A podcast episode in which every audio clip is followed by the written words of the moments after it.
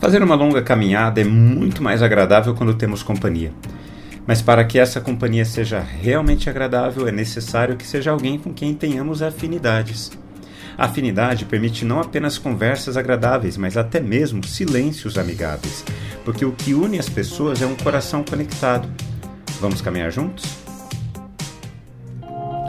Um livro de grande sucesso no Brasil no meio cristão nos anos 1970 tinha um título muito instigante: Em seus passos, o que faria Jesus? Essa é uma pergunta muito importante que deve sempre estar em nosso coração. Em todas as situações pelas quais passamos e que exigem alguma resposta nossa, o que Jesus faria em nosso lugar? Como a religião trabalha sempre com a culpa e o medo, ela encanta as pessoas com todas as formas de violência nas relações humanas. A todo momento, a ênfase delas é que Deus vai punir as pessoas porque Deus não tolera o pecado. O fascínio pela punição dos outros é uma das marcas violentas da religião no coração humano. No contexto dos versículos que lemos nestas últimas semanas, alguns parentes de Jesus consideravam que ele estava louco, enquanto uma comitiva de escribas acusava Jesus de estar possuído por Beuzebu. Ambos queriam prendê-lo por motivações diferentes, mas parecidas.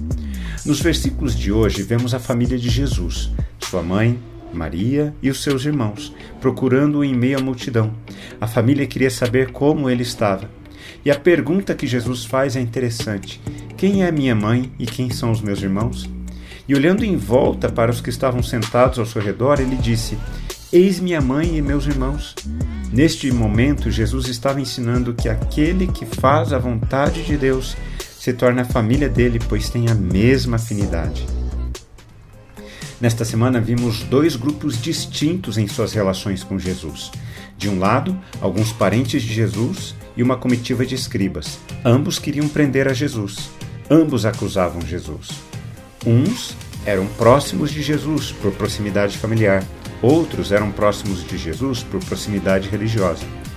Por outro lado, vemos a mãe e os irmãos de Jesus que estavam à sua procura, assim como a multidão que se reunira em sua casa. Eles não queriam prender a Jesus, mas queriam estar próximos a ele. Podemos nos relacionar com Jesus na base da religião, assumindo uma postura de donos da verdade, mandando prender quem não reza pela nossa cartilha, ou podemos estar com Jesus na base do relacionamento, fazendo a vontade de Deus e nos tornando família de Jesus. De que lado você gostaria de estar?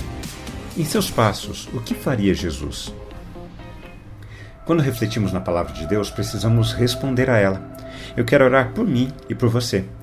Amado Pai, muito obrigado porque podemos fazer parte da Sua família.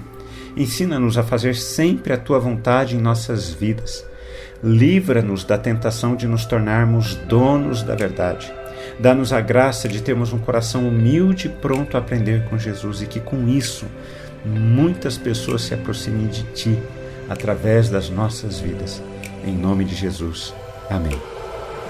Um forte abraço a você, meu irmão e minha irmã que você esteja sempre disposto a fazer a vontade de Deus e dessa maneira seja, se torne família de Jesus, tá bom? Nos falaremos no nosso próximo encontro. Até lá!